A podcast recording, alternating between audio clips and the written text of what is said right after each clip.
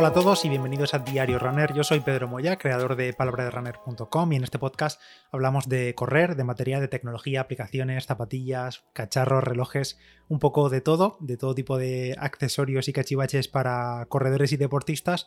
Y bueno, os voy a contar un poco mi tirada del fin de semana. El domingo hicimos una gran tirada larga de cara al Veleta, Estamos solo a cuatro semanas ya, cuatro semanas de la subida al Veleta. Y bueno, el objetivo de la tirada larga de este fin de semana era también no solo sumar distancia y meter kilómetros en una misma sesión, sino también meter algo de desnivel. Al final tuvimos que cambiar un poco los planes, no hicimos la ruta eh, prevista de, de, inicio, pero bueno, al final salió un muy buen entreno de nada menos que 31 kilómetros y medio en mi caso y 940 y pico, 950 metros de desnivel positivo. Eh, como digo, estamos a cuatro semanas de la subida al Veleta y bueno, hay que ir ultimando pues un poco detalles de, todo tipo, tanto de material, de ritmos, eh, ver sensaciones, nutrición y, todo lo que rodea a, la subida a la carrera. Descansé el viernes, como viene siendo habitual, y la verdad es que el sábado quería haber salido a hacer pues eso, 9, mm, 10 kilómetros suaves para activar un poco y bueno, y completar un poco la semana, que me hubiese gustado estar sobre los 90 kilómetros, al final se ha quedado en 80, 79 con algo, con algo, pero es que, bueno, viernes, como digo, descansé, salí por la noche, trasnoché y al final, pues el sábado, mm, entre que me desperté tarde y no tenía ganas de salir, cuando era hora de salir hacía mucho calor, pues entre unas cosas y otras no salí, esos 10 kilómetros suaves eh, se fueron al limbo. Y bueno, pues un día más de descanso de cara a la tirada larga del domingo, que como digo, teníamos previsto hacer, pues eso, como unos 30 kilómetros con desnivel. Y volvimos a hacer la subida al Albaterolo, subida más típica de ciclistas de aquí de esta zona, que son como unos 10-11 kilómetros de subida constante, que en total creo que caen como 460 metros positivos. Sí que es verdad que la parte inicial es más suave y la parte final es más dura, pero bueno, para allá nos fuimos y el plan era subir, bajar y volver a subir para hacer un total, como digo, de unos 30 kilómetros y 1000 positivos aproximadamente. Y claro, para hacer eso, para subir, bajar y subir, necesitábamos asistencia porque, claro, eh, si no, tendríamos que subir la última vez y bajarlo otra vez para volver al coche. Y no solo para eso, sino también para recargar eh, líquido a modo de habituamiento, porque al final mm, ya os digo yo que por el camino ese no hay ningún tipo de fuente, no hay forma de, de recargar ni nada similar. Así que bueno, como digo, necesitábamos asistencia para darnos habituamiento, para recogernos arriba tras la segunda subida. Y claro, porque como digo, no era cuestión de hacer 10 kilómetros de bajada y marcarse una maratón por la cara. Así que desde aquí, de parte de todo el equipo, gracias a Mateo, que sé que estará escuchando esto, que fue nuestro supporter durante toda la mañana y se encargó de todo lo pollo, logístico, de habituallarnos, de acompañarnos arriba, abajo, por el camino, por si necesitábamos algo. Así que desde aquí, Mateo, muchas gracias. Y es curioso porque teníamos eso, 30 kilometrazos por delante y en mi cabeza yo no lo sentía como tanto. Eh, no dejaban de ser 30 kilómetros, que no es moco de pavo, y no quiero que se me malinterprete ni nada de eso, ni mucho menos le he perdido el respeto a la distancia, pero es simplemente que, no sé, en mi cabeza como que no era consciente de que eran 30 kilómetros. Y es curioso cómo cambia la perspectiva un poco de los entrenamientos y de las tiradas según el objetivo que tenemos por delante. Porque si me dices de hacer una tirada de 30 kilómetros, pues te digo, joder, me tengo que preparar un poco, al menos psicológicamente o el día previo y demás. Y bueno, me he dado por incluso mirar mi histórico de entrenamientos y creo que no he hecho muchas tiradas de 30 kilómetros aproximadamente en mi vida. O sea, para las maratones de asfalto casi siempre me he quedado en 28, en 30 kilómetros de tirada larga como máximo y, en esta ocasión, pues eso, ha salido un entrenamiento de 31 kilómetros y medio en total. Así que, en fin, íbamos a tener una mañana entretenida, pero sí que es verdad que no iba a ser a un ritmo exigente. No es lo mismo que una tirada en llano en la que quizá vas buscando algo de ritmo y de tal. Aquí vamos a subir primero toda la primera subida muy tranquila, bajada tranquila también, y luego en la segunda subida ya, pues según como estuviese el cuerpo, con la fatiga de los kilómetros previos, que ya llevaríamos como unos 20 kilómetros antes de la segunda subida. Y de entre las cosas que puedo controlar de cara a la carrera, una de ellas es la nutrición, o al menos si no controlarla, sí que entrenarla para que salga lo mejor posible el día de la carrera. Ya sabéis que estoy dando mucho coñazo durante las últimas semanas eh, con el tema de hidratos, de cantidades, de ingesta, de mm, pues eso, sustancias, de maltodextrina, de extrosa, no sé qué.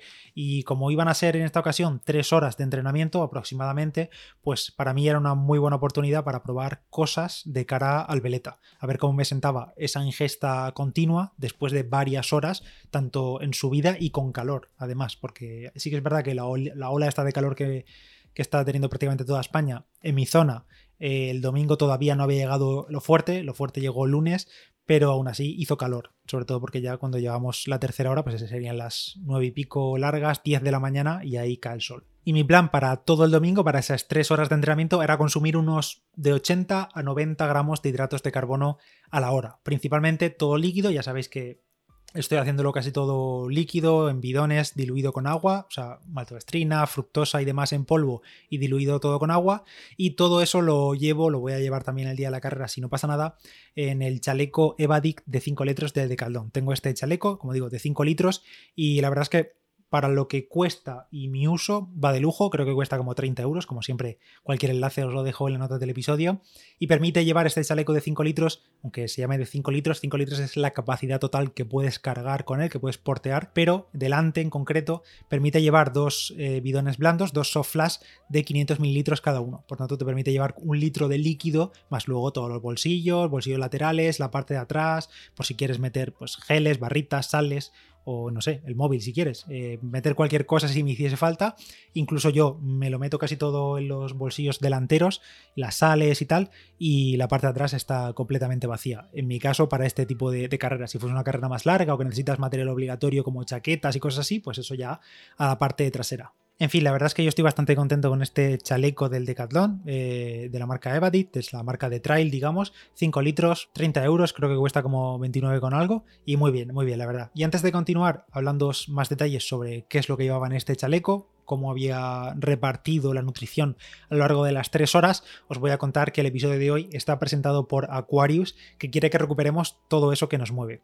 Y sin duda lo que a todos nos mueve son esas ganas de seguir mejorando, todos perseguimos nuestros objetivos y son esas metas, pequeñas metas, las que nos motivan a seguir intentándolo y reintentándolo una y otra vez, pese a que a veces pues no nos salgan las cosas como, como todos esperamos, pero es en esos momentos cuando hay que tener calma, respirar, tomarse un descanso y recuperar otra vez las ganas de nuevo para reintentarlo, porque al final cada vez que lo intentamos, pues significa que no nos hemos rendido y qué mejor manera de recuperar esas ganas de seguir intentándolo que con un Aquarius para recuperar eso que nos mueve. Si te apetece y te animas, comparte en tus redes sociales qué es lo que a ti te mueve con el hashtag recupera eso que nos mueve. Y volviendo al tema del chaleco, pues yo iba a llevar de salida un bidón de, o un soft flash de 500 mililitros con 80 gramos de maltodextrina y fructosa, que he comprado una nueva mezcla que venden en Procis para probarla. Y esto sí o sí eh, iba a ser los 60 gramos completos para la primera hora. En la derecha llevaba los 500 mililitros con los 80 de maltodextrina y en la izquierda otro bidón, otro bidón de 500 mililitros de agua, aunque en realidad era un poco menos porque lo congelé para que me durase fresquita eh, de solo agua. En principio no lo iba a tomar en la primera hora, lo tenía ahí un poco de reserva o por refrescarme por cambiar un poco el sabor si no quería estar tomando todo el rato hidratos, pero bueno, en principio el bidón de hidratos era para la primera hora sí o sí con 80-85 gramos de maltodextrina más fructosa. Ah, y en ese bidón dos cápsulas de sales disueltas, es decir, las típicas cápsulas de sales minerales, pues las abrí las eché ahí en el propio bidón, así que ya iban ahí y no me tenía que estar preocupando de estar tragando las cápsulas, subiendo ni nada de eso, las llevaba disueltas y bueno, pues iba chupando poco a poco durante la primera subida, más o menos una subida es una hora, 55, una hora y tras esa primera subida eran como unos 10 kilómetros y casi 500 metros positivos, teníamos allí arriba a Mateo, de asistencia, así que aproveché directamente, cambié el bidón de hidratos que ya había gastado, que me había tomado, por otro que ya tenía preparado en el coche, y es decir, que para la segunda hora tenía exactamente el mismo plan. Bidón de la derecha con 500 mililitros de agua y 80 de hidratos, que esta vez la mezcla de Evocarbs de HSN, que también la tengo por ahí, mezclado con maltodextrina neutra para rebajar un poco el dulzor, que ya os lo he comentado en otra ocasión, y otra vez otras dos cápsulas de sales disueltas, todo esto lo dejé preparado ya la noche anterior, y en la izquierda pues un poco menos de 500 mililitros de agua sola, otra vez para refrescarme, enjuagar un poco la boca o echarme un poco de agua por encima si lo necesitaba. Y para abajo el ritmo fue tranquilo, a 5, 5.10, 5.20 minutos por kilómetro, porque al final había que reservar piernas para la siguiente subida. No hay que, no hay que olvidar que teníamos 20 kilómetros cuando llegásemos abajo, íbamos a tener 20 kilómetros ya en las piernas y quedaba otra subida para arriba, otros 10 kilómetros para completar esos 30, 30 y pocos.